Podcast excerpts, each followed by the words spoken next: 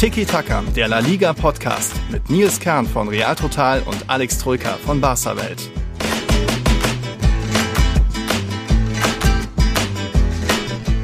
Nature is Healing in der Liga. Erstmals seit August sind die Top 4 Teams der vergangenen zwei Saisons auch jetzt wieder unter den ersten vier Plätzen, wenn auch noch ein bisschen durchgemischt in der Tabelle. Barca und Atletico sind wieder auf Champions League Kurs. Wir hatten die Copa del Rey, wir kriegen jetzt Champions League und es gab am Wochenende auch ein paar Aufreger und Partidasos in der Liga. Viel zu besprechen, Herr Troika. Moin, moin. Moin, moin, Servus. Ähm, Hallo. Ich habe gelesen, Barca zum ersten Mal unter den Top 3 seit dem ersten Spieltag. Und ich habe es gerade nachgeguckt, es stimmt tatsächlich. Also es ist schon, Uiuiui. schon wegen Nature is Healing und so, ne, mhm. schon, schon erstaunlich. Das erste, also erst das zweite Mal in der gesamten Saison, dass auf einem der ersten drei Plätze sind. Mhm.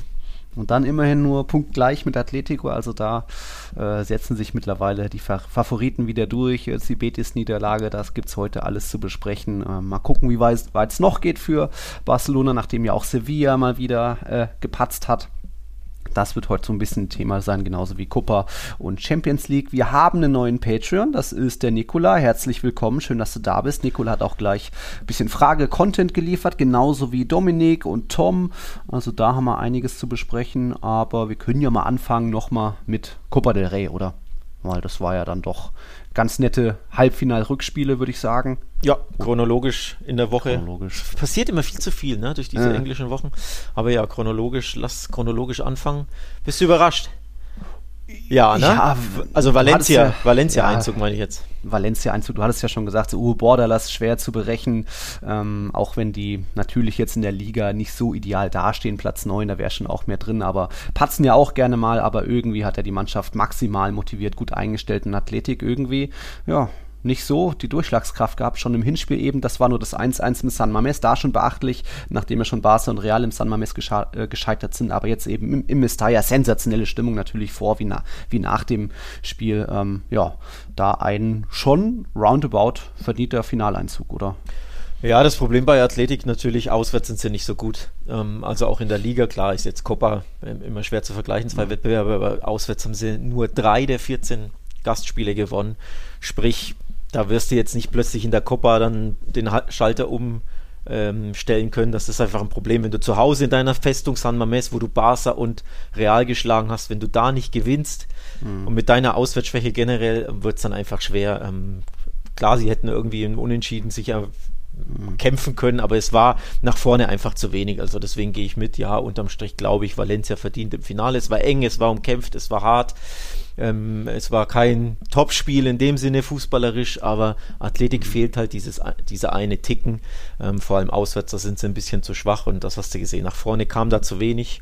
Äh, und das Mestalla ist halt auch eine Festung immer wieder. Mhm. Und ähm, die sind da auch, die Valencianer, sehr schwer zu knacken, wenn die motiviert sind, wenn die ne, voller ja. Imbrunst dadurch ange ähm, feuert werden von den Fans, da kann da auch schon der Funke übersprühen und dann können die auch 110, 120 Prozent geben und dann sind die immer unbequem.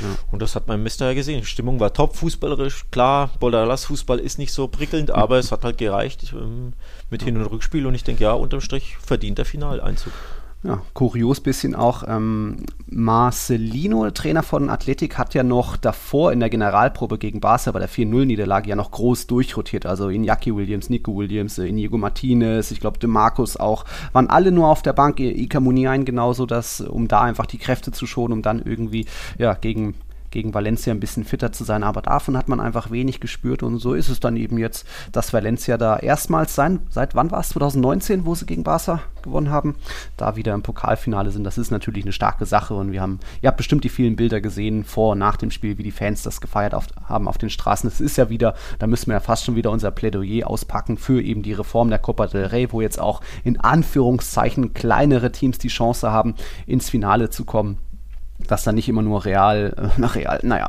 Barca und, und Atletico äh, im Finale sind, sondern jetzt auch mal Valencia und dann eben auch Betis. Da gab es ja noch die Chance für Rayo Vallecano oder hast du noch Nachtrag? Ja, ich will ähm, sagen, dass ich jetzt Valencia und Betis nicht unbedingt als kleinere Teams ja, betiteln würde, sondern tatsächlich riesengroße Teams, ja. ähm, die da im Finale sind. Das ist ein tolles Finale von historischen ähm, Traditionsclubs. Im Endeffekt ist das so ein bisschen, um es auf Deutschland zu, zu münzen, so wie, weiß ich nicht, Hamburg gegen Stuttgart oder irgendwie sowas. Also klar, Hamburg ist jetzt Zweitligist, aber von der Größe der Mannschaft, ne? Das sind einfach Ja. riesige Traditionsvereine, die halt leider in Anführungszeichen immer im Schatten der großen zweieinhalb, der großen drei stehen, aber trotzdem absolute Monsterteams in Spanien ähm, und deswegen ein tolles Finale.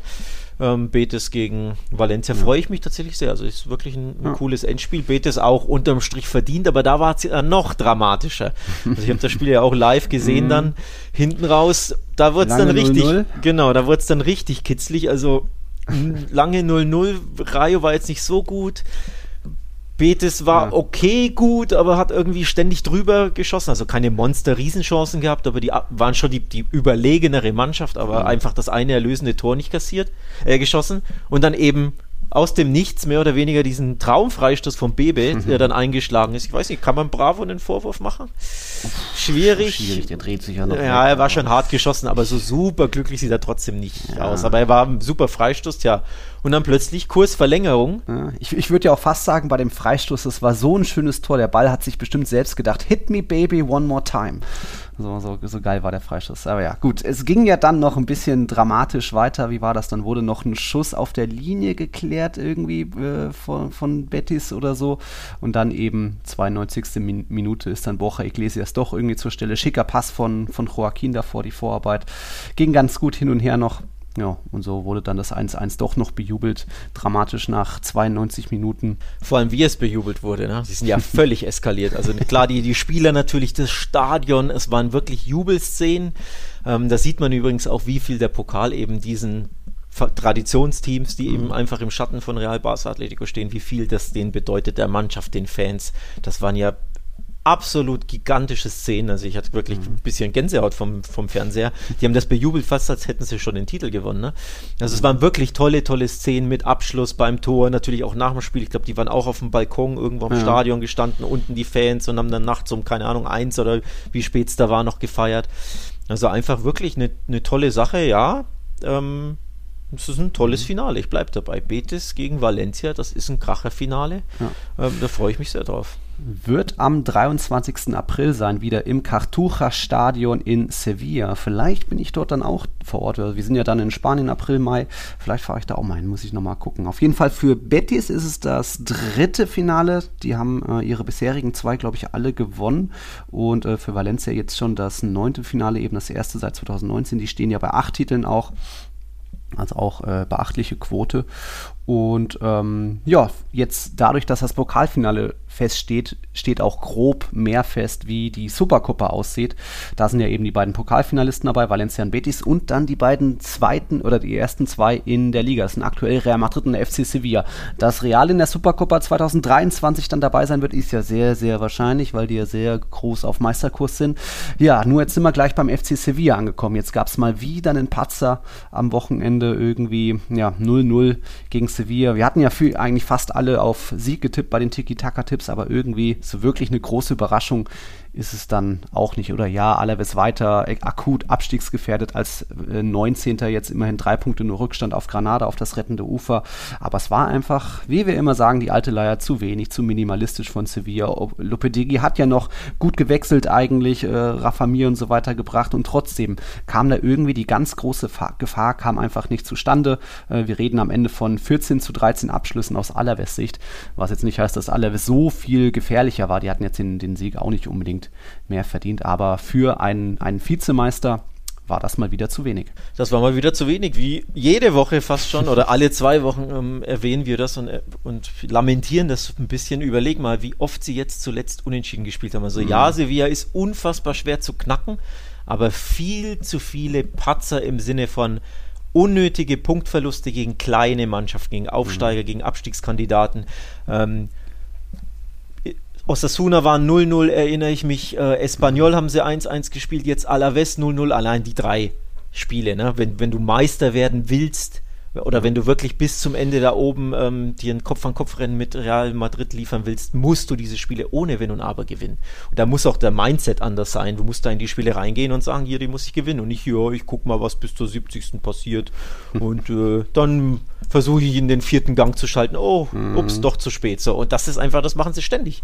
Das zeigen ja die Ergebnisse. Viel zu viele Unentschieden immer wieder gegen kleine Teams. Also auch am Anfang der Saison, ähm, auswärts in Elche gab es ein 1-1, mhm. das war ein Grottenspiel, da waren Bei sie richtig schlecht. letztens 1-1. Ne? Ähm, auf Mallorca haben sie nur 1-1 gespielt, gegen Alaves übrigens auch im Hinspiel zu Hause nicht gewinnen können. Das endete ja, auch nur 2-2. Also das sind viel zu viele Punktverluste gegen kleine Abstiegskandidaten, mhm. kleine Teams, wo du einfach drei Punkte holen musst. Ansonsten, ja, ja kannst du, darfst du dir keine Hoffnung auf die Meisterschaft machen. Und deswegen für mich nochmal, das wird eine klare Sache für Real Madrid. Nicht, weil Real so super ja. stark ist, sondern einfach, weil Sevilla in dem Fall auf zu, zu dämlich ist, um ehrlich ja. zu sein. Und die anderen Teams, die gut in Form sind, wie Barca, eben 15 Punkte weiter dahinter sind. Aber so muss man eben gucken, der FC Sevilla kann dann immerhin noch Platz 2 gehalten werden. Es sind ja in Anführungszeichen nur sieben Punkte auf Barca, wobei Barca hat ein Spiel weniger, könnten vier Punkte sein. Also da kommt es dann auch noch, wird es dann auch noch spannend. Ich weiß nicht, Barca und Sevilla treffen ja bestimmt auch noch aufeinander in der Rückrunde. Real und Sevilla auf jeden Fall noch, äh, in Sevilla sogar.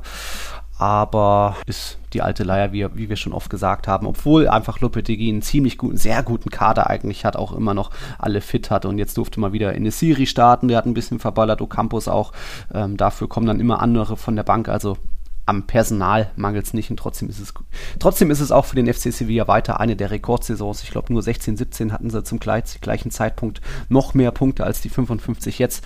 Meckern auf hohem Niveau, aber all zur Meisterschaft reicht das eben nicht. Und da müssen sie dann noch gucken, ob es noch was mit Platz 2 wird. Ja, kleine These von mir. Eher werden sie Dritter, als dass sie Erster werden. Aber das ist ja. jetzt ja keine, ne, nee. ähm, jetzt nicht der, der, Hot Take an sich, aber ja, es gibt das direkte Duell im Camp Nou nach ja. ähm, der Woche nach dem Klassiko. Beziehungsweise, nee, ähm, da ist dazwischen äh, Länderspielpause. Also Klassiko ist am 20.03., dann mhm. ist Länderspielpause und dann Barcelona gegen Sevilla, 3. April. So, also Nett. zwei, zwei Kracherspiele für Barca natürlich, aber für Sevilla, wie du schon gesagt hast, Barca hat auch noch ein Nachholspiel gegen Rayo.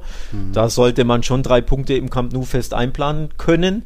Und dann klar, wenn sie ähm, gegen Sevilla gewinnen und in der mhm. aktuellen Form, why not? Ne? Also ja. spricht ja nicht so viel dagegen, um ehrlich zu sein. Barca ist richtig gut drauf. Und dann wird es richtig eng zwischen mhm. Platz 2 und 3. Also von daher, es würde mich nicht wundern. Denn nochmal, bei Sevilla musst du echt immer einkalkulieren, dass sie gegen kleine Teams einfach mal wieder ein 1-1 oder 0-0 auspacken. Also sie spielen mhm. noch gegen, ähm, gegen Cadiz zu Hause, gegen Levante, gegen Granada, gegen Mallorca. Normalerweise würdest du sagen, ja, locker, das müssen zwölf Punkte sein, aber ja. ne? man sieht ja, es, man kann das nicht einplanen bei denen. Nee, nicht wirklich. Na gut, wir bleiben in Andalusien, denn dort ist am Wochenende was passiert. Es gab den achten Trainerwechsel der Saison. Ist ja jetzt nach 27 Spieltagen, ja, schon viel, aber ich glaube, im Durchschnitt oder acht Trainerwechsel jetzt schon äh, in der Liga.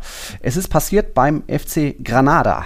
Dort hatte ja äh, Robert Moreno ist nicht so gut in die Saison gestartet, war dann zwischendurch mal wieder ein bisschen im Aufwind, hat ja Atletico und Barca geärgert. Ja, aber jetzt aus den letzten sieben Spieltagen haben sie nur einen Punkt geholt. Aus den letzten neun Spieltagen gab es auch nur drei Unentschieden, sechs Niederlagen. Ja, und jetzt eben der Genickbruch, das 3-1 beim FC Valencia oder die 3-1 Niederlage natürlich wurde dann kurz nach Mitternacht wurde dann die Trainerentlassung bekannt gegeben, dass da Robert Moreno seine äh, war ja seine erste Amtszeit in La Liga beendet ist und jetzt übernimmt äh, als Interimstrainer Ruben Torrecilla, das ist der Trainer von der Recreativo Granada, also der zweiten Mannschaft, der wird vorerst mal eingesetzt sein, aber ja, war ja ein bisschen abzusehen beim FC Granada, dass da was passieren könnte. Sie sind ja weiter die schlecht also eine der schlechtesten Mannschaften der Rückrunde, zwei Punkte erst aus acht Partien, nur Rayo hat noch weniger mit einem Punkt aus sieben Partien. Ja, sollte nicht sein für Moreno. Ja, mit Ansage, ne? Ähm, also mit meiner Ansage, falls du dich erinnerst. Vor zwei Wochen habe ich doch schon gesagt. War das mhm. vor zwei Wochen? Ich glaube schon. Ja, es würde mich nicht wundern, wenn er in den nächsten zwei Wochen entlassen wird. Und tatsächlich kam es so. Also es ist wenig überraschend. So viele Spiele, wie sie jetzt nicht gewonnen haben am Stück. Sie sind die schlechteste Rückrundenmannschaft, wenn ich mich nicht täusche. Ähm, es ist einfach, ja, es war abzusehen, um ehrlich zu sein. Das ist einfach keine Überraschung. Ähm, wenn du mit Ghana da mit einer Mannschaft, die zuletzt zweimal in Folge, glaube ich, in den Top Ten war, ne? wenn ja. du da so abrutscht in den Keller und dann so viele Spiele äh, ohne Sieg bist, ja. sind es neun jetzt? Ich glaube, ne? Neun. neun ja. ähm, und sieben oder sechs davon auch verloren. Mhm. Ähm, dann ja, ist die Geduld aufgebraucht. Also das, das ist leider nicht überraschend. Ja, er ist nun mal das ganz große, das ganz schwere Erbe von Diego Martinez angetreten. Der hat ja Granada nicht nur von der zweiten in die erste Liga geführt, auch sensationell in die Europa League, dann auch in der zweiten Saison sich schon ganz gut gehalten, war auch lange in der Europa League dabei, ja. Aber Martinez ist eben freiwillig gegangen im Sommer. Genauso sind auch Jankel Herrera, der war wichtig im Mittelfeld. Roberto Soldado war der Top-Torjäger, der ist jetzt bei Levante. Also es war klar, dass es für Granada ziemlich schwierig wird und deswegen sind sie aktuell nur auf Platz 17, gerade noch so auf dem rettenden Ufer, einen Punkt vor Cadiz aber ja, die Formkurve zeigt natürlich deutlich nach, nach unten. Da haben ja die anderen Teams in den letzten Wochen viel mehr gepunktet. Ähm, mal gucken, was da was wird, ob da irgendwie, ja, welchen Trainer die da jetzt finden, um da als Feuerwehrmann noch zu agieren für die letzten elf Spieltage. Äh, Punkte, ja. Sein Punkteschnitt ist übrigens unterirdisch. 0,97 Punkte pro Spiel in 29 Spielen als Granada-Coach. Also mhm. weniger als einen Punkt pro Spiel. Das ist einfach Abstiegs, das ist auf Abstiegskurs, das ist ein mhm. Niveau wie eines, eines Absteigers. Ähm, deswegen, ja, leider folgerichtig, dass sie sich da von ihm trennen. Ich glaube, er hat sogar ähm, von allen aktiven Trainern, also die noch im Amt sind, vor der Entlassung quasi, mhm. ähm, den schlechtesten Punkteschnitt. Also ja, alle Trainer La Ligas, die noch nicht entlassen wurden in der Saison. Mhm. Deswegen, es war folgerichtig, es war abzusehen. Ähm, es ist ja. einfach keine Überraschung. Ja, da geht auch Morenos Trainerkarriere dann äh, vielleicht nicht mehr ganz so die großen Aussichten. War ja bei Spanien lange Co-Trainer, auch bei Barca Co-Trainer. Das sah ja ganz gut aus, bis er dann eben gemeint hab, hat, an dem Posten bei Spanien festzuhalten, als Luis Enrique zurückkehren wollte. Das war so ein bisschen schon mal der moralische Knacks in seiner Karriere. Dann bei der AS Monaco hat er keinen wirklichen Erfolg gehabt, jetzt auch beim FC Granada. Ja, wird schwierig für ihn. Mal gucken, wo man ihn sieht in der, in der weiteren Zukunft. Dann würde ich sagen, gehen wir doch mal zum ersten kleinen Topspiel des Wochenendes, äh, wo es vielleicht gar nicht so viel zu besprechen gibt. Äh, später vielleicht in Hinblick auf PSG, denn Real Madrid hat gezeigt, sie können Remontadas, sie können Aufholjagden. 0-1 zurückgelegen gegen Real Sociedad mal wieder. Dani Carvajal einen Elfmeter verschuldet. Eieiei, was macht er da gegen David Silva? Aber dann eben Real ganz guten Druck aufgebaut. Das Mittelfeld war da überragend. Natürlich kann man wegen und Modric hauen da zwei Golassos raus. Benzema trifft auch zweimal, äh, wird jeweils ab aberkannt, am Ende dann noch ein Elfmeter. Ja, und so gab es dann ein 4-1 gegen La Real im königlichen Duell. Wie hast du es so gesehen? Es ging sehr schnell, sehr schief für La Real, also für, für die Mannschaft aus San Sebastian. Und ich fand, sie hatten richtig gut begonnen. Hm. Also es hat mir gut ja. gefallen, so in, in, der ersten Halbzeit, ich weiß jetzt nicht, 20 Minuten, 30 Minuten, ähm, hm. fand ich sie gut, fand ich sie, ähm, ja, wirklich alles andere als schlecht, ging ja auch in Führung. Ähm, aber irgendwie irgendwie Komplett. haben sie dann gedacht, oh, wir führen, das verteidigen wir jetzt. Ja, ja so ein bisschen. Wahrscheinlich genau mhm. dieses Mindset gehabt, plus den Faden völlig verloren. Und dann natürlich, ähm, ja, auch zwei, zwei tolle Schüsse, zwei Golassos. Muss natürlich nicht immer jeden Tag reingehen, vor allem der erste war ja leicht abgefälscht auch, also so ein mhm. bisschen, natürlich ein toller Schuss trotzdem, aber minimal abgefälscht, also ein bisschen Glück schon auch oder Pech aus Sicht von Real Sociedad, aber dann völlig den Faden verloren. Also der, mit den Gegentoren kamen sie gar nicht zurecht, vor allem im zweiten. Ne, das war ja wirklich dann so ein bisschen fast schon der, der emotionale oder moralische Genickbruch, mhm. fand ich, hat sich so angefühlt und ähm, du hast auch am, am, Jubel von Real Madrid gesehen, wie, wie, gut ihnen das tut, dieses Tor und dass das wirklich nochmal ein Hochgefühl gibt und dass dann völlig ähm, ja, ja der, die Emotionen sich geändert haben. Ne? Am Anfang dachte ich mir, hoppla, Real Madrid, was ist da los? Rückstand und in drei Tagen kommt PSG und oh, und das wird schwierig und Real Sociedad im Bernabeu, da fühlen sie sich ja ab und zu in letzter ja, Zeit gar nicht unwohl. Nur in der Copa. Ja, aber ich dachte mir, oh, das wird jetzt ja. ein richtig schweres Spiel und wer weiß, vielleicht Punktverlust, aber man muss da auch ähm, Real Madrid loben, tolle Antwort gegeben, auch in der ersten Halbzeit schon geantwortet, also ja. auch wirklich eine Reaktion schnell gezeigt und wie gesagt, ähm, die ähm, La Real, die haben dann völlig den Faden verloren ja. und von daher, ja, ein bisschen so zwei Gesichter gezeigt. Denn nochmal, ich fand, sie haben gut angefangen, also auch spielerisch ja. gut angefangen, aber das war dann schnell weg war dann schnell weg, weil einfach Reals Druck ganz groß war und endlich mussten sie dann mal im ersten Durchgang schon ein bisschen das Tempo anziehen. Es war ja davor die acht ersten Halbzeiten in den acht Spielen davor nie ein Tor gemacht und der Rekord bei Real Madrid lag bei neun ersten Halbzeiten in Folge nicht getroffen. Also den Rekord haben sie gerade so noch abgewendet, den zu egalisieren und dann eben noch im zweiten Durchgang noch mal den Druck erhöht und irgendwie Real Sociedad, ja, ist eben auch der Wurm drin, wie wir schon oft gesagt haben. Ähm, nach einer starken Hinrunde verlieren die einfach irgendwie den Faden irgendwann, Doppelbelastung hier, ähm, auch ein schmaler Kader vielleicht da und wenn jetzt auch Isaac Oyasabal nicht so richtig in Form sind, dann passiert das eben, dass sie jetzt aktuell immerhin noch Sechster sind, hatten ja das Nachholspiel unter der Woche gewonnen, deswegen via Real aktuell wieder äh, nur noch Siebter, aber ja, viel weiter geht es da für Real Sociedad, glaube ich, jetzt auch nicht mehr. Ich hätte noch das Thema, äh, wenn wir eh hier in der Folge wieder ein paar Aufreger mit drin haben, ich würde noch das erste nicht gegebene Benzema-Tor mit reinnehmen. Es war ja Abseitssituation nach, das passt glaube ich von Modric oder so, aber ich finde, das ist eine Situation, die man einfach nicht auflösen kann, weil man nie genau sagen kann, wann hat der Ball genau den, ähm, den Pass oder den Fuß des Vorlagengebers verlassen und so. Wir sind dann legen da irgendwie diese blaue und die rote Linie so dicht hintereinander. Dabei sieht man klar, das ist eigentlich klare Höhe. Man kann nicht hundertprozentig sagen, ist das jetzt Abseits, ist Benzema da ein Zentimeter oder zwei Zentimeter im Abseits oder den Frame vorher noch dahinter? Das ist für mich so eine, so eine nervige Sache, wo man, wo dann der Videoschiedsrichter vielleicht auch ein bisschen Fingerspitzengefühl haben müsste. Kann man nicht klar entscheiden. Haben wir auch später so eine Situation bei Celta gegen Mallorca, wo man auch nicht den Kontakt oder die Berührung mit dem Ball sieht bei einem Handspiel, wo ich sagen muss, da muss einfach ein bisschen im Zweifel für den Stürmer äh, im Zweifel weiterlaufen lassen sein, oder? Da gab es in England ähm, beim ähm, Carabao Cup Finale zwischen Chelsea und Liverpool auch eine Szene. Ich glaube, es war sogar in der Verlängerung. Lukaku hat das Tor geschossen für Chelsea und dann war mhm. auch so ein Millimeter abseits, ähm, wo auch von der Schulter zu, de, Lukakus zum, weiß ich nicht, Abwehrbein mhm. oder was ähm, des Liverpool-Spielers kein, also mit dem bloßen Auge keinerlei Unterschied zu sehen war. Auch Freeze Frame etc., die Linien quasi fast identisch. Dann haben sie auch gesagt, ja, ist abseits, weil er ist halt drei Zentimeter weiter vorne mit seiner Schulter. Also mhm. schon auch hart. Ähm, ja. Denn ich bin da auch Fan von zu sagen, versuche es mit dem bloßen Auge zu sehen und wenn es da gar kein Unterschied auszumachen ja. ist, dann zoom nicht ran und sucht irgendwie drei Zentimeter Unterschied und messt dann ewig nach, sondern ja. im Zweifel für den Stürmer, also so wie es ja früher äh, immer mhm. war in der Vor-War-Era. Ähm, ja, bin ich, wäre ich grundsätzlich schon auch eher dafür grundsätzlich, dass man so enge Situationen, die man einfach nicht aufschlüsseln kann, wo man, wo es wirklich nach identischer gleicher Höhe aussieht, dass man da weiterlaufen lässt grundsätzlich. Ich hatte aber eh das Gefühl, dass das in der Liga in der Saison häufiger gemacht wird. Also ich meine, sie messen jetzt nicht immer jedes Mal fünf Minuten rum, sondern messen quasi schneller als früher. Also so, mhm. ja, ich mache das jetzt mal schnell, ja, passt schon. So dieses typische passt schon. Einfach nur ein Gefühl, weiß nicht, ob es da ja. eine, von der, eine, ja. eine, Anweisung gab oder so, aber mein Gefühl zeigt mhm. mir zum Beispiel, gab es, ich meine, zwei Barca-Tore in der Saison, wo ich eigentlich dachte, das ist abseits. Also vor allem jüngst, ähm, Aubameyang in Valencia war das, mhm. da hatte ich mit dem bloßen Auge gesagt, der muss ja einen Schritt weiter vorne sein. Das, ich meine, Querpass dem Belay war es, bin ich mir nicht mhm. mehr sicher. Das sah für mich sogar mit bloßem Auge nach Abseits aus. Also war, ich war mir sicher, dass da wird der Abseits-Call kommen, wenn war danach misst. Nee, angeblich kein Abseits, wo ich mir auch dachte, mhm. okay, überraschend.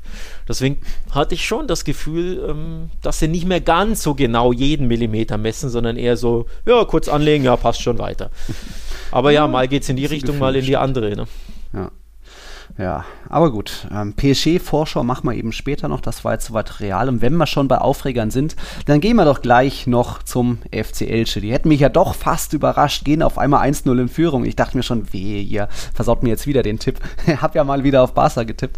Äh, aber dann eben ist es doch noch pa passiert, dass da eben, wer war es, Barragans El äh, Ellenbogen so ein bisschen rausgezuckt ist. Also was heißt ein bisschen? Es war eine Bewegung dann äh, hin zum Ball, aber ich tue mich da schwer, das als Absicht zu deklarieren. Es war halt irgendwie eine Art Instinkt und das kann er halt nicht unterdrücken. Aber ja, er hat sich einfach blöd angestellt. Blöd ist aber auch, dass der Ball vorher ja so im Ping-Pong zwischen Memphis und ihm so hin und her geht. Also er konnte das gar nicht richtig berechnen, weil es so schnell ging. Und ja, irgendwie schwierige Szene, aber ja, er hat da eben rausgezuckt. Bisschen blöd, da muss er einfach irgendwie, wie wir immer sagen, die Arme an den Arm antackern im Strafraum damit sowas nicht gepfiffen wird. Aber es ist dann eben wieder so ein Soft Call, der dann aktuell leider Handspiel ist, oder? eine der schwersten Szenen, ähm, Handspielszenen, die es zu bewerten gibt, ich glaube, in der ganzen Saison. Also auch im, in Real Life ähm, habe ich auch eine Sprachnachricht an Freunde geschickt. Oh Leute, schaut euch dieses, diesen Handelfmeter an. Wenn ich Schiedsrichter wäre, ich wüsste nicht, ob ich Elfmeter gebe oder nicht. Also ohne Witz, gehen. ohne. Witz. Wenn die mich an den, an den Schirm, äh, an den Bildschirm schicken, ich könnte dir nicht sagen, was ich fand. Mhm. Ich fand das so, so schwer zu entscheiden. Wirklich auch ohne jegliche Basketballbrille, das ist einfach ein unfassbar schwerer Call. Ich kann für und wider verstehen. Also ich kann verstehen, warum sich sehr, sehr viele in Spanien dann aufregen, vor allem natürlich Elche, logisch, mhm. dass sie sagen, ja, das ist niemals Absicht und das passiert völlig Zufall und der will das gar nicht mhm. und irgendwie springt da der Ball ein bisschen hin. Ähm, aber es ist ja absolut Ping-Pong, wie du sagst, aber es gibt halt auch die Sichtweise des Schiedsrichters Hernandez Hernandez, der ja dann ähm, schön mit seiner Gestik und Mimik angezeigt hat, da zuckt der Arm raus, also der mhm. Ellbogen. Also er macht diese aktive Bewegung ja. und buxiert den Ball aktiv ins Tor aus. Und als Hernandez das am, am Bildschirm stehend gemacht hat mit seinem Arm, habe ich auch verstanden, warum er das mhm. so interpretiert, weil es auf manchen Bildern sieht das wirklich so aus. Also von daher, ich verstehe beide Sichtweisen. Ich verstehe, mhm. wenn man mhm. ihn gibt, ich verstehe, wenn man ihn nicht gibt. Es ist einer der schwersten Handelfmeter, an die ich mich erinnern kann. Also wirklich super, super schwer für mich 50-50. Mhm. Ähm, ich kann Hernandez keinen Vorwurf machen, dass er so interpretiert, aber ich kann jeden Elche-Spieler verstehen, dass er sagt, ey, das ist kein Handelfmeter. Und auch Barca-Fans in meiner Twitter-Timeline habe mhm. ich auch gesehen, die gesagt haben, boah, da hatte Barca mega Dusel, das ist kein. Handspiel oder kein strafbares Handspiel. Von daher, ja, irgendwo auch ein bisschen Glück für Barca, aber ich verstehe auch, warum man ihn pfeift. Es ist einfach super, super schwer. Ja, das in La Liga wird sowas eben gepfiffen, auch wenn es jetzt nicht die ganz große Absicht war, sondern eher so eine Art Reflexinstinkt, dass der Ellbogen da rausgeht blöd. Aber wenn das dann eben 50-50-mäßig Elfmeter war, dann finde ich, kann man auch noch über das Alba-Ding reden, weil der springt eben auch hoch, hat den Arm so ein bisschen abgespreizt, als will er irgendwie Ironman sein und da geht dann auch der Ball hin. Also auch nicht die hundertprozentige Absitz, aber macht sich eben ein bisschen breiter und wenn der Arm oder die Hand da nicht ist, dann geht der Ball vielleicht der Schuss vorbei. Also auch so eine knifflige Situation kann man schon auch drüber reden, oder? Und genau da widerspreche ich jetzt tatsächlich, weil ich finde, die Szenen sind nicht vergleichbar, weil Alba sich wegdreht. Also wirklich, er dreht ihm den Rücken zu, der Arm ist angelegt, also quasi auf kompletter Körperhöhe. Er schnellt eben nicht raus, also er verbreitert seine Körperfläche nicht, wie eben der Elche-Spieler, der kurz mhm. rauszuckt und den Ball dann aktiv spielt, sondern Alba dreht sich um, sieht nicht, wo der Ball hinkommt. Der Ball wird, meine ich, auch vom Elche-Spieler per Kopf verlängert aus 10 Zentimetern. Mhm. Das ist ja dann auch ein Kriterium, wenn kurz vor dir jemand den Ball verlängert per Kopf oder wie auch immer abfälscht und er dir dann an die Hand prallt, dass es dann kein Elfmeter ist. Ja, das plus Ping-Pong hat man auch bei Barragan. Plus er dreht sich um, also er sieht mhm. nicht, wohin der Ball geht plus der Arm ist angelegt auf Körperhöhe, Breite, also er vergrößert die Körperfläche nicht. Und diese drei Kriterien sprechen dann dafür, naja, dass das kein Handspiel war. Von daher. Da waren doch 20, 30 Zentimeter zwischen Hüfte und Hand. Also in der Drehung ist sie dann. Ja, aber der ist ja trotzdem angelegt, also ist ja nicht mhm. abgespreizt. Du machst ja nicht das. Ne, das T-Zeichen ja. oder du hältst ja, ihn ja nicht klar. über Kopfhöhe, klar. sondern er ist ja, er verlängert ja nur den Körper nach ja. unten und verbreitert ihn nicht so. Und deswegen ist es ja eine natürliche ähm, Handbewegung quasi. Und nochmal, er dreht sich ja weg. Also er, er Ne, er, mhm. er, er, guckt da ja nicht hin. Deswegen keine Verbreiterung, keine Absicht, kurze, aus kurzer Distanz abgefälscht. Er sieht das nicht. Deswegen für mich tatsächlich die völlig korrekte Entscheidung. Für mich überhaupt kein Aufreger. Das, ist, das darf mhm. niemals Handspielmeter sein. Natürlich hast du immer in der Liga Angst, ähm, dass es für alles mögliche Handspiel gibt. Dazu kommen wir eh gleich beim Celta-Spiel. Ja. Gab es für mich einen viel, viel größeren Aufreger. Ja. Da gab es zwei Handelfmeter. Der eine ja. ist für mich da nehme ich mal schon mal was vorweg, ja. eine Fehlentscheidung. Aber das ist jetzt für mich ein korrekter Call. Also das darf kein Elfmeter sein, das wäre einfach ein falscher Pfiff. Nichtsdestotrotz super schwer für Hernandez Fernandes, wenn da sieben Elche-Spieler auf dich zu rennen und dich mm. zusammenschreien und dann äh, Handspiel fordern. Das ist schon schwer, diesem Druck standzuhalten. Also das, ja. da muss ich auch ein bisschen ähm, ja, den Schiri in Schutz nehmen oder ihn loben dafür. Das ist echt nicht, nicht leicht, wenn da so viele ja. Gegner auf dich einplärren und einschreien und Handspiel ähm, emotional fordern, was man ja irgendwo auch versteht, weil vor drei Minuten gab es auf der anderen Seite mhm. einen strittigen Handelfmeter, dann willst du auf der Gegenseite natürlich für deine Mannschaft auch einen Handelfmeter. Mhm. Also das heißt, musst du als Schiedsrichter auch erstmal aushalten. Von daher Chapeau, ja. für mich die 100% korrekte Entscheidung, aber nicht leicht zu treffen. Hm, okay, na gut unabhängig von den Entscheidungen muss man ja auch sagen, Barca war ja eigentlich ganz gut im Spiel drin. Edgar Badia hat einfach wieder ein Riesenspiel gemacht und ich glaube neun Schüsse aufs Tor abgewehrt. Und ja, so gesehen hatte sich Barca auf jeden Fall einen Punkt verdient und dann summa summarum vielleicht auch irgendwo den Sieg, auch wenn natürlich Frankie de Jong einiges äh, vergeben hat. Und da gab es ja noch so eine geile Goal-Line-Clearance irgendwie von, ich weiß schon gar nicht mehr, irgendeinem Elche-Spieler so kurz vor der Linie. Ähm, da war Barca schon eher am Drücker, aber naja, Elche hätte da auch vielleicht Barca ärger, ärgern können. Gab ja erst das 2-2 gegen Real Madrid. Aber gut, auf Elche ist da kein Verlass. Naja, also erstmal musst du dich mal wieder zum x Mal entschuldigen, denn die waren richtig gut, Elche. Ne? Ja. Also das muss man schon, da musst du ja schon mal zugeben, die haben das richtig, richtig gut gemacht. Ähm, Barca siegt trotzdem hoch verdient. Die, ähm, Barcelona hatte einen XG von 4,2. Also die müssen eigentlich vier Tore in dem Spiel schießen. Mhm. Du hast äh, De Jong, das ist eine Monsterchance, den, muss, den muss jeder Kreisliga-Kicker machen. Ne? Also ja. das ist, da gibt es keine Ausreden. Dann eins gegen eins verballert und dann hat er allein in der zweiten Halbzeit Torres der eingewechselt mhm. war. Vier Riesenchancen. Den einen schießt er drüber mit links, den zweimal schießt er Badia an und einmal schießt er ins Ausnetz. Also dann drei muss er davon ja auch machen. So. Und ja. dann sind das allein, äh, wie viel? Fünf, sechs Tore. Also Barca muss da das Spiel am Ende gewinnen. Mhm. Ähm, dass es gewinnen ist natürlich aufgrund des Elfmeters dann glücklich, weil der so strittig war, klar, und spät im Spiel etc. Aber nur ja. das Spiel betrachtet ist das ein hochverdienter Sieg. Die Leistung war, war gut, aber man muss auch Elche loben, die Leistung von Elche war auch richtig gut. Also viel besser können die es ja auch nicht machen. Von daher muss man auch ein bisschen Respekt zollen an den Gegner, der erneut untermauert hat, er wird die Klasse halten. Ich mm. bin mhm. zuversichtlich, dass ich meinen Iskender bekomme. Mm. Und er wird die Klasse auch verdient halten, der Verein, ja. weil sie einfach eine wirklich mittlerweile gute, mittelmäßig gute Mannschaft in der Liga sind. Also ne, gehören dem ja. Mittelmaß an, aber machen das wirklich besser als 5, 6, 7, 8 Mannschaften, die unter ihnen stehen. Und ja. deswegen Respekt an Elche. Francisco, der neue Trainer, macht da einfach tatsächlich gute Arbeit, auch wenn ich immer noch nicht viel über Elche sagen kann, nichts, was, was die Mannschaft auszeichnet. Aber es funktioniert und es ist da 29 Punkte aus 14 Spieltagen. Passt. Alex wird sehr wahrscheinlich seinen äh, Iskinder wohlverdient bekommen. Schauen wir mal, erfahrt ihr dann am Saisonende. Wir haben ein paar Fragen. Ähm, du hattest ja auch schon einen Testegen-Tweet abgesetzt und auch Dominik hat gefragt. Es gibt da ja Gerüchte um äh, Marc-André Testegen. Barca kann doch froh sein, so einen Torwart zu haben. Sind das nur klassische Gerüchte, wo nichts dran ist oder gibt es da irgendwie im Verein, man könnte mit ihm Kasse machen. Was meinst du, Alex? Ähm, ja, ich fange mal so an. Die Kritik ist recht groß an ihm. Ähm, er hat sich dazu vor dem, ich meine, Europa League-Spiel geäußert auf der PK ähm, wo, wo er auch gesagt hat, ja, ihr Medien schießt gern äh, oder schüttet gern Öl ins Feuer und ich ähm, analysiere all meine Leistungen und ich sehe Dinge, die ihr gar nicht seht. So, also sehr mhm. relaxed, sehr entspannt, sehr selbstbewusst auch. Aber die Kritik ist eben groß an seinen, seinen Leistungen in, der, in dieser Saison und auch irgendwo in der letzten. Er ist nicht mehr auf dem Top-Niveau, auf dem er zwei, drei Jahre war, also so rund ums Jahr 2018, 2019. Ne? Da war er grandios, da war er wirklich absolute Weltklasse. Mhm. Davon ist er ein Stückchen entfernt. Aber die Kritik ist trotzdem viel zu groß, vor allem in den sozialen Medien auf Twitter, was in meiner Timeline da los ist von irgendwelchen ausländischen Fans, dass die, mhm. also die sprechen ihm wirklich so die Klasse ab, dass du meinst, der müsste jetzt in der zweiten oder dritten Liga spielen, so schlecht ist er. Also, ja, der muss weg, der hält keinen Ball, er ist grottenschlecht, Fliegenfänger sofort verkaufen. Das ist mhm. wirklich das Echo, was allein in meiner Timeline los ist. Oh. Und deswegen mein Tweet war eben ironisch, so wegen, oh, ja. guck mal, der ist aber schlecht. Und das hat, er hat er ja zwei Bälle richtig gut gehalten. Ne? Den einen ja. über die Latte und den anderen war dann eh abseits, aber das waren ja. einfach Top-Paraden.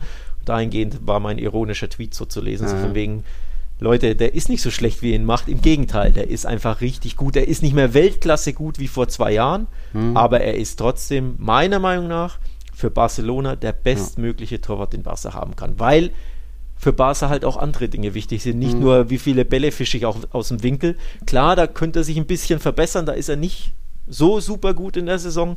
Ich glaube, seine Fangprozentuale äh, ähm, Paradenquote ist auch nur bei irgendwas 65, 68, 70 Prozent, weiß ich jetzt mhm. nicht, irgendwie sowas. Also nicht Top-Level. Courtois hat 80 irgendwas, ne? Mhm. Über 80 Prozent seiner Bälle hält Courtois, das ist grandios. Das ist eben diese Weltklasse in Europa, wenn du über 80 bist und Testegen ist da nur Mittelmaß. Mhm. Aber er gibt Barca halt so viel mehr Ball, mit Ball am Fuß, die Spieleröffnung. Ähm, das ist einfach so, so wichtig für Barcelona und deswegen ja. sollte man nicht an ihm rütteln, weil er einfach ähm, ein Schlüssel ist für dieses Barca von Xavi erst recht, das eben ne, auf andere Tugenden auch setzt, nicht nur auf die klassischen Torwart, ich halt den Balltugenden. Deswegen ist er für mich unumstritten, um ehrlich zu sein. Okay. Gut, Herr Dominik hat weiter gefragt. Einerseits dann Pläne in der Innenverteidigung. Araujo will, muss ja eigentlich verlängern. Für mich ja auch so der beste Innenverteidiger, den Barca hat. Aber jetzt gibt es diese Christensen-Gerüchte. Wie sieht es da auf der Baustelle aus? Ich bin mir tatsächlich mittlerweile sicher, dass Christen kommt. Ablösefrei von Chelsea. Mhm. Ähm, Spieler und Verein sollen sich einig sein, hat es in der letzten Woche ähm, geheißen. Spanische Medien gibt es auch einen Artikel auf Barca Welt dazu. Und man las jetzt sogar, ähm, dass, er, dass es diese Woche erneut zu finalen ähm, Gesprächen kommt, angeblich fliegen Laporta und Co. oder Alemani oder Cruyff, mhm. wer auch immer, ähm, nach London, um da den Deal festzuzurren. Also es sieht wirklich danach aus, als würde Christensen im Sommer ablösefrei Barca verstärken. Ein mhm. absoluter Coup, wie, wie ihr damals mit Alaba, ne? wenn so ein Topmann ablösefrei zu haben ist, klar, du zahlst im Hintergrund Handgelder etc., mhm. aber äh, du zahlst eben keine Ablösesumme, das ist ein absoluter Coup, das ist ein grandioser Transfer, wenn er denn zustande kommt, da macht Barca vieles richtig. Und sie müssen sich ja auch ähm, verstärken in der Innenverteidigung grundsätzlich schon, in der Breite auch erst recht. Auf um Titi kannst du nicht zählen. Longley, glaube ich, ähm, wird den Verein im Sommer verlassen oder zumindest wird Barca alles versuchen, dass man mhm. ihm zeigt, hier, such dir einen neuen Verein. Der ist nicht gut genug. Und dann hast du eben Eric Garcia, der ne, nicht immer der sicherste ist. Du bist da mhm. ja kein Fan von ihm. Und du hast natürlich Piquet, der was 35 ist. So. Ja. Also das Gebilde. Der ist nur schnell, wenn es ums Meckern geht beim Schiedsrichter. Weiß ich jetzt nicht. Aber ähm, das Gebildeabwehr ist nicht ja. das sicherste, von daher einen ablösefreien Christensen ja. holen, ist ein Top-Transfer für Barca. Ich glaube, es wird tatsächlich dazu kommen. Und Araujo, mit Araujo soll natürlich verlängert werden. Also da gibt es Gespräche. Ähm, und ich bin mir ziemlich sicher, dass auch er seinen Vertrag dann verlängern wird. Und ja. weil er einfach auf Jahre hinweg eine mhm. feste Größe in dieser Barca-Abwehr sein muss und sein wird, hoffe ich. Zwei Fragen haben wir noch. Versucht die nächste Mal mit nur einem Satz zu beantworten. Europa League. Wird das ein Kantersieg von Barca gegen Galatasaray? Ich sag nur ein Wort, ja. Es sollte ein äh, klarer Sieg werden. Kannte sie, ob sie jetzt, ja, ob sie jetzt 5-0 gewinnen oder 6-0 oder 7, weiß ich nicht, aber ja. es sollte 3-0 plus 3-1, 4-1, 4-0, sowas. Ähm, ja. Also es würde mich, ich will jetzt nicht sagen überraschen, wenn es so kommt, aber die Zeichen stehen gut, denn Barca ja. sollte wirklich besser als Galatasaray sein. Ohne, dass ich ihnen zu nahe treten will, ja. aber ne, spanische Deutlich Liga, ja. türkische Liga, da ist eine Diskrepanz und dann ist Barca aktuell so gut drauf. Genau. Nur der Torres muss halt mal die Dinger machen vorne. Ne? Mhm, ja, nicht wie gegen Elche, ja. Und vielleicht könnt ihr ja doch noch einen Offensiven gebrauchen, auch wenn es ja jetzt mit Aubameyang und so weiter gut funktioniert. Da hat eben Nikola, unser neuer Patreon, uns geschrieben und gefragt zum Thema Haaland nochmal. Gerüchte hier, Real, Barca und so weiter. Aber ihm geht es so ein bisschen um die Sache. Äh, jetzt hat er wieder die Muskelverletzung, fällt wieder eine Weile aus, wie wir das sehen. Ob er so ein bisschen ja, der nächste Dembele sein könnte, sprich ein Spieler mit enormen, riesigen Talent, aber eben auch oft verletzen irgendwie Anfälligkeiten für so, anfällig für so Kleinigkeiten. Was meinst du? Ein bisschen besorgniserregend ist es absolut. Ähm, also mhm. für die BVB-Fans sowieso, die ihn seit Wochen vermissen. Und ich habe auch neulich die Verletzungshistorie angesehen. Ich glaube, seit 2019 hat er elf Verletzungen schon, Haaland. Das mhm. ist ziemlich heftig. Das ist auch mal kleinere, aber ähm, ja immer ja eben immer wieder kleinere. Ja. Das ist ja das viel besorgniserregende, wenn dir einer den Fuß bricht, weil, weil er dich umhaut, ne? Ja. Im, mit gestreckten Beinen kannst du ja nichts dafür, so dann fällst du mhm. natürlich vier Monate aus, passiert. Ja. Aber immer wieder kleinere, auch Muskelverletzungen, auch in verschiedenen Körperteilen. Also bei Dembele sind es ja fast immer die Oberschenkel, die hinteren Oberschenkelmuskel gewesen. Bei mhm. Haaland alles mögliche, also auch Hüftbeuger oh, und irgendwas. Oberschenkel und dann wieder irgendwas im Knie und dann was in der Wade und dann wieder was in der Hüfte. Also wirklich immer wieder verschiedene Sachen. Ein bisschen besorgniserregend ist das mhm. absolut, vor allem im jungen Alter, ne, wenn du immer mhm. wieder äh, außen vor bist. Und nochmal, ich meine, es sind elf Verletzungen in jetzt zweieinhalb, drei Jahren. Das ist schon ziemlich viel, ja. Mhm. Ich glaube, allein in dieser Saison gab es schon da vier unterschiedliche Ausfälle so bei ihm. Ja, mit 21 Jahren ist das, äh, sollten die Alarmglocken ein bisschen schrillen. Trotzdem wird es ja dieses äh, Wettbieten um ihn im Sommer geben und äh, egal wie viel Barca da bieten kann, ob jetzt da Real Madrid in der Pole Position ist, also er hat da ja dann trotzdem, glaube ich, die Qual der Wahl, weil auch City und PSG und vielleicht sogar die Bayern werden ja mal anfragen. Guck mal, wir könnten ja auch dir irgendwie 15 Millionen netto im Monat äh, im Jahr bieten. Willst du nicht auch vielleicht zu uns kommen? Aber ob da jetzt, ich glaube, Spanien hat er, glaube ich, Watzke mal gesagt, von wegen, ähm, er würde eher Spanien bevorzugen, die spanische Liga könnte Haaland eher liegen. Ist dann nur die Frage, wie ich immer sage, für mich ist einfach unberechenbar, was will Papa Haaland, was will Raiola, äh, was, was handeln die noch aus und wenn, wenn ja City noch ein Lamborghini oben drauf legt, ja, dann wird Papa Haaland vielleicht sagen, komm Jung, kannst auch in Zukunft noch für Barca oder Real unterschreiben, mach doch erstmal, was auch immer, oder? Ja, es sind halt ewige ja. Wasserstandsmeldungen alle mittlerweile alle drei Tage schon. Also es ist ja, wir haben ja erst Anfang März und es geht ja schon wirklich im Tagesrhythmus los bei Haaland. Also letzte Woche hieß es, ziemlich interessant übrigens, dass sich Xavi und Haaland persönlich in München getroffen haben. Ja. Warum München? Haaland war dort so äh, Reha-Zwecken, also zu medizinischen Untersuchungen. Und dann mhm. ist Xavi eben mit angeblich mit Jordi Cruyff hingeflogen.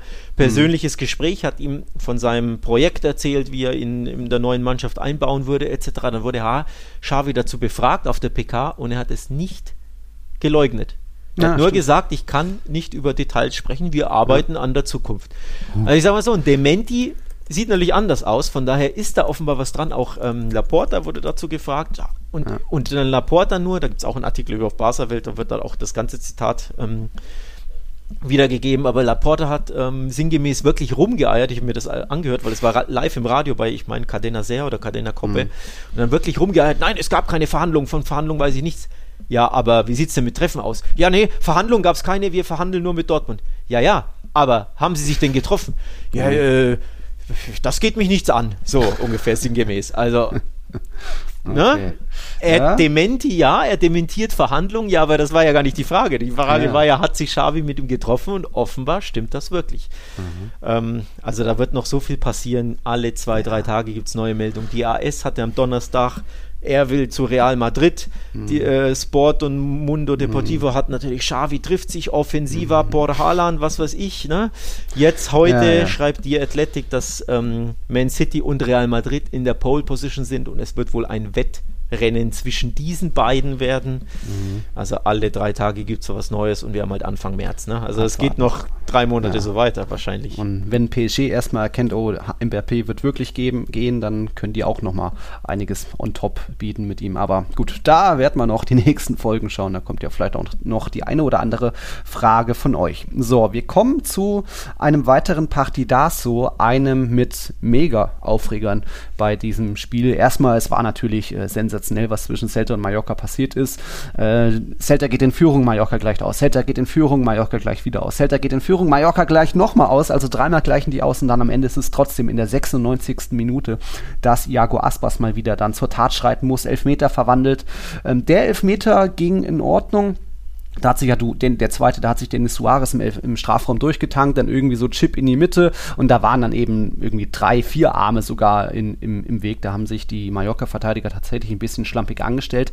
Aber eben davor das Ding. Elfmeter für Mallorca. Salva Sevilla hat den verwandelt zum 3 zu 3. Das war in der 87. Minute.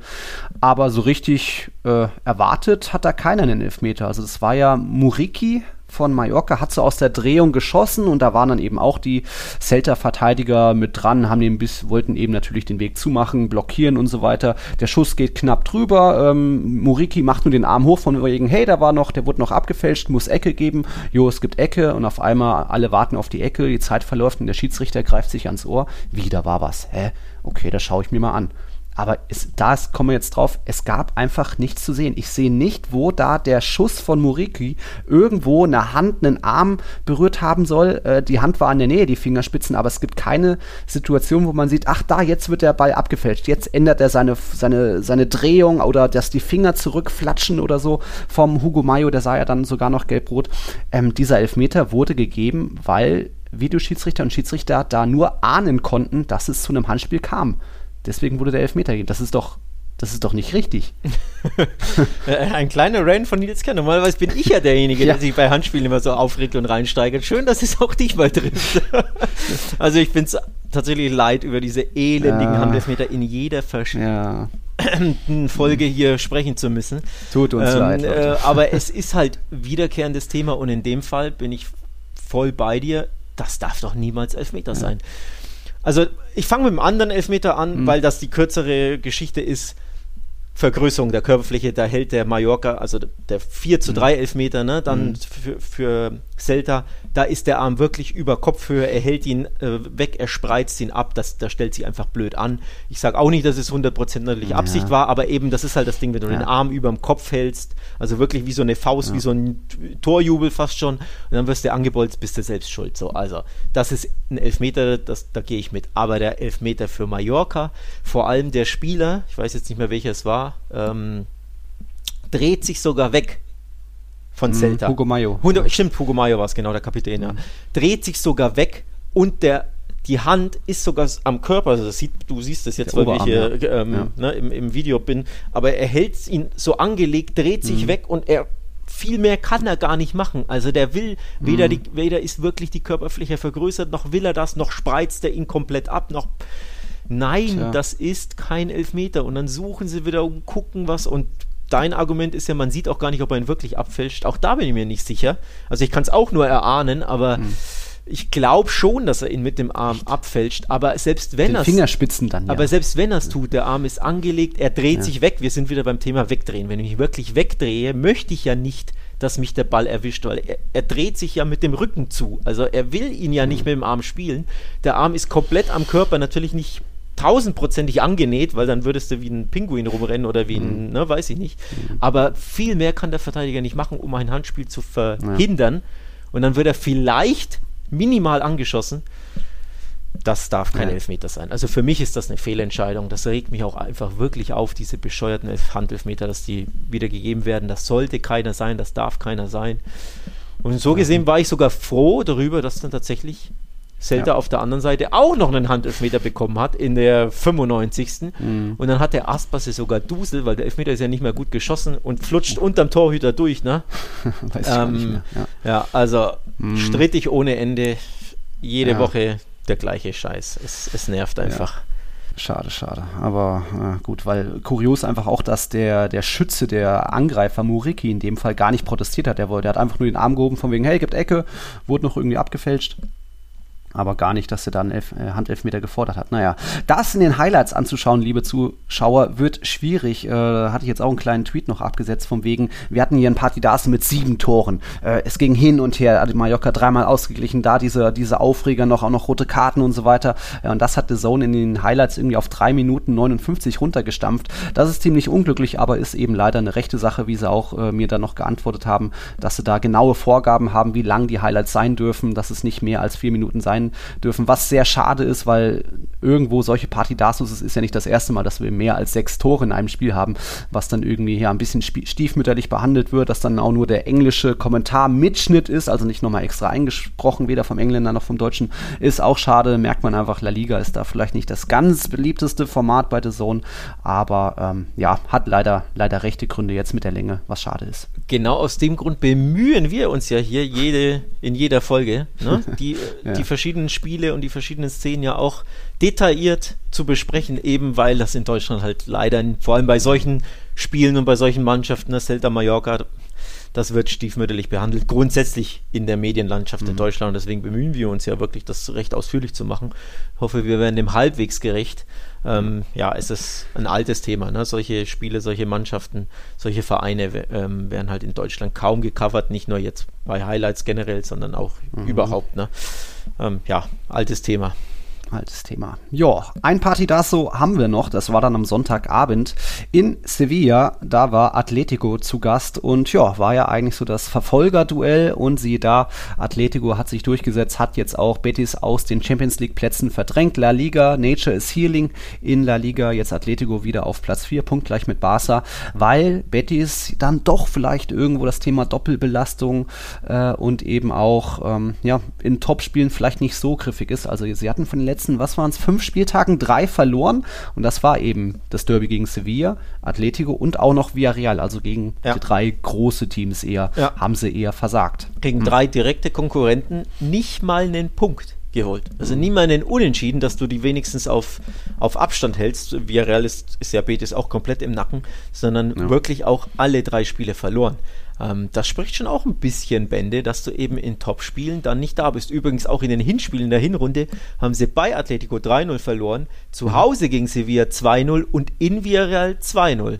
Mhm. So, also du siehst schon bei diesen direkten Duellen gegen die Top-Teams, gegen die Champions League und Europa League Konkurrenten, mhm. da fehlt Betis leider einfach ein bisschen was. Das sind zu viele Niederlagen. Es sind auch jetzt drei Niederlagen in fünf Spielen. Das ist einfach too much, vor allem wenn Barca jetzt richtig Gas gibt und auch Atletico sich konsolidiert und mhm. stabilisiert. Und dann fliegst du halt leider aus den Champions League-Rängen äh, raus. Ich sage deswegen leider, weil ähm, ja, es würde mich schon freuen, wenn der Betis grundsätzlich da noch weiter ja. oben mitmischen kann. Sie spielen eine tolle Saison, es ist ein cooler Traditionsverein. Ich freue mich auch, dass sie im Pokalfinale ähm, stehen. Aber man sieht eben, wenn die Großen ernst machen, wenn die sich stabilisieren und konsolidieren, dann ja. ist Betis halt eine Stufe drunter, genauso wie für Real Sociedad gilt das ja auch. Ne? Mhm. Das ist halt dann einfach so. Aber ja, das war jetzt wirklich auch wieder bitter, dieses 1-3 gegen Atletico. Vor allem, ich fand die Mannschaft unterm Strich auf Augenhöhe agiert, ja. aber Atleti war halt eiskalter in, ja. in seinen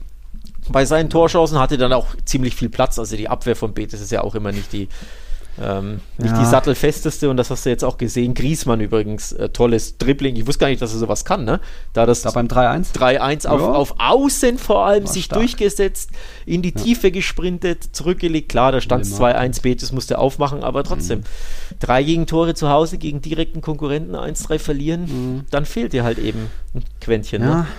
Wir hatten schon oft gesagt, Betis steht für Offensivfußball, das ist frisch, egal ob der Feki einen raushaut, Canales, Boche, Iglesias, William José, das kann sich schon sehen lassen, aber dann eben auch teilweise, dass sie zu hoch verteidigen. Da gab es ja in der, im ersten Durchgang diese eine Szene, wo Betis irgendwie ja, zu hoch steht, verliert den Ball und dann gab es diese 3 gegen 1 Situation, wo dann Carrasco schlecht rübergelegt hat, was dann eben kein Tor wurde, also eigentlich eine hundertprozentige für Atletico, wo man merkt, ähm, die haben schon drauf gewartet, die Rochi Blancos, gut äh, für Druck gesorgt und da einfach ja ein bisschen Betis vielleicht in die Falle gelockt war ja auch. Ähm, Felix Tor früh war ja auch nicht so optimal verteidigt, vielleicht Felix ein bisschen zu weit Platz gehabt, ähm, Korea sich gut durchgesetzt.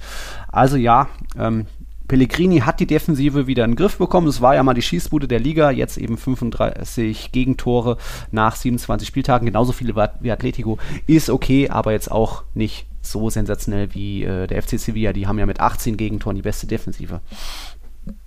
Ja, ansonsten, was war in dem Spiel? Ich fand De Paul mal ziemlich gut. Der hatte ja auch mal seine, seine Torbeteiligung, mal gute Pässe in die Tiefe, in den Lauf seiner Mitspieler, hat mir mal ganz gut gefallen.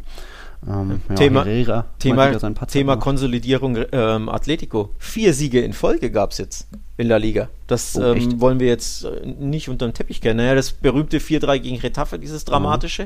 Mhm. Ein 3-0 in Osasuna, ein 2-0 gegen Celta, also auch zweimal in Folge mhm. zu 0 und jetzt äh, der Big Point bei Betis. Ähm, also sieh an, ne? da hat sich die, die Abgesänge auf Atletico von uns, um es mhm. mal ein bisschen spöttisch zu sagen, die kamen ein bisschen früh. Also vier Siege in Folge, zack, bist du wieder Champions League-Ränge. Ähm, muss man ja auch mal loben, ne? dass sie da ja. den, den Hebel umlegen konnten, die Rochi Blancos.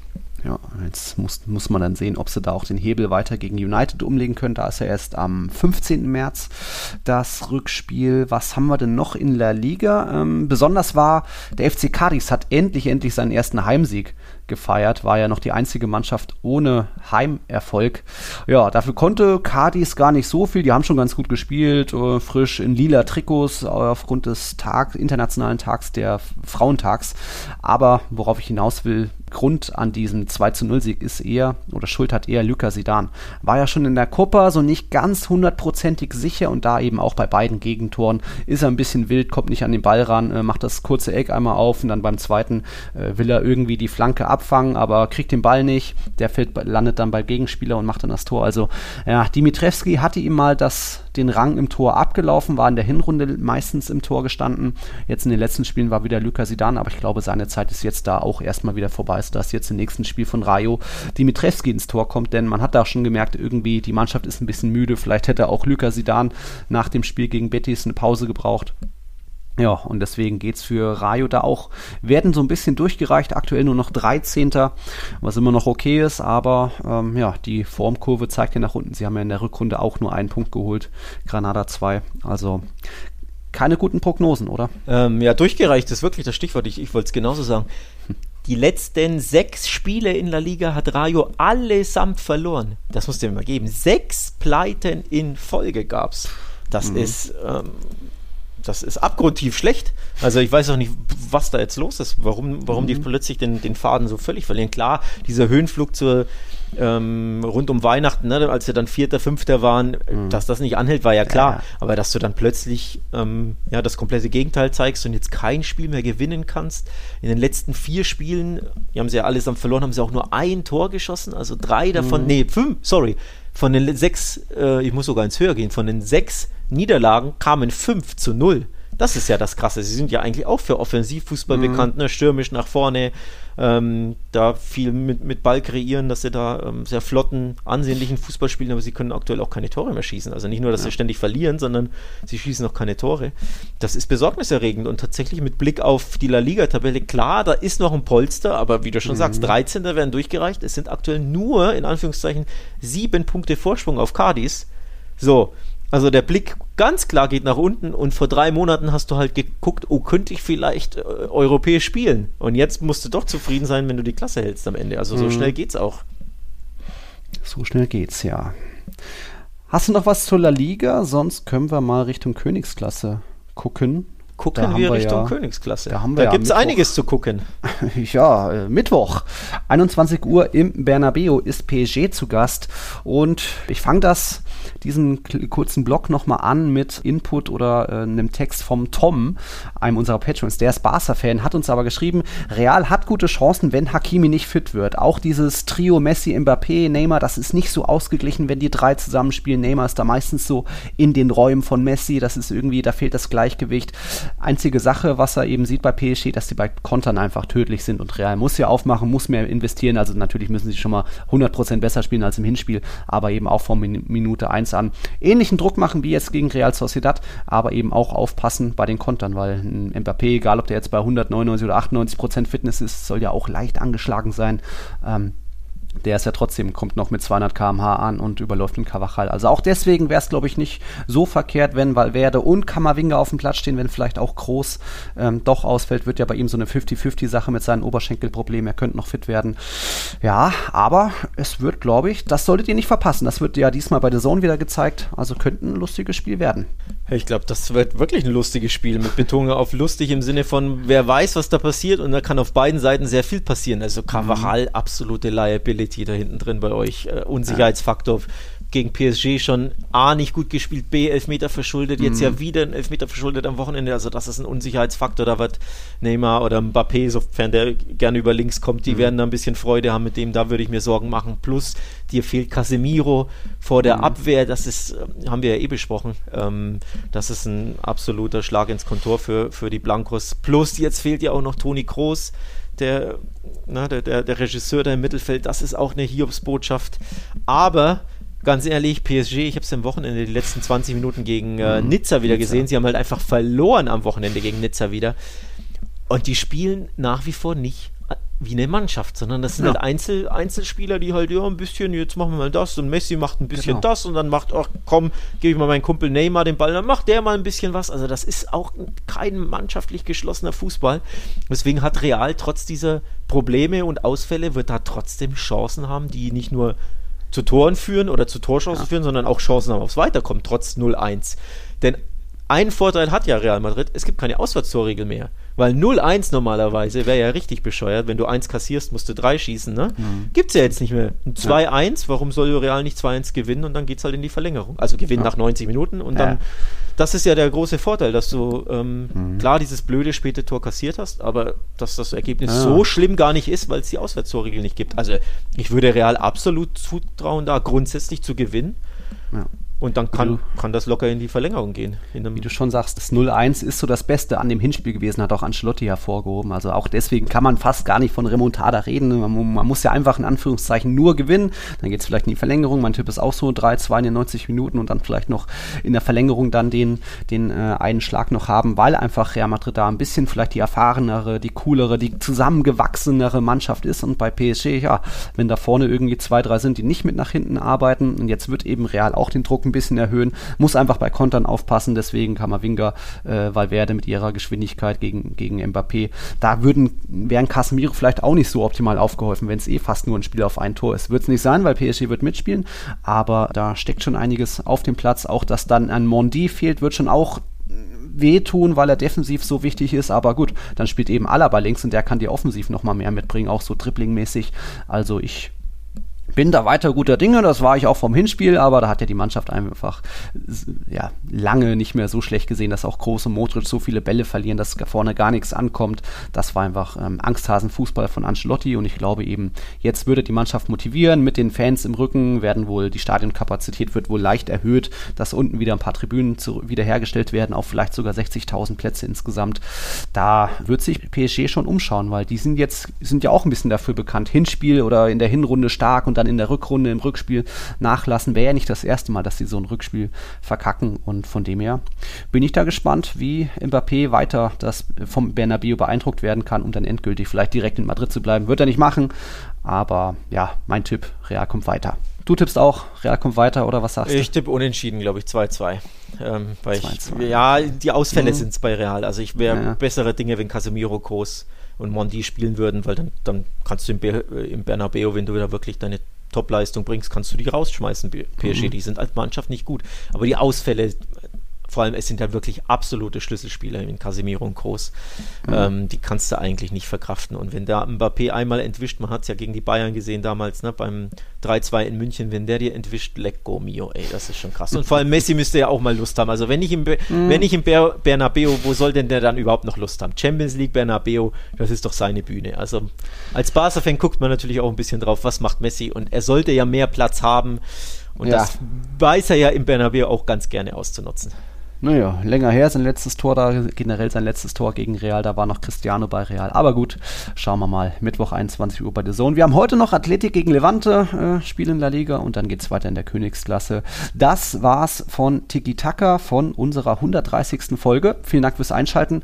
Wir hören uns nächsten Montag. Hasta la próxima. Ciao, ciao. Ciao, ciao.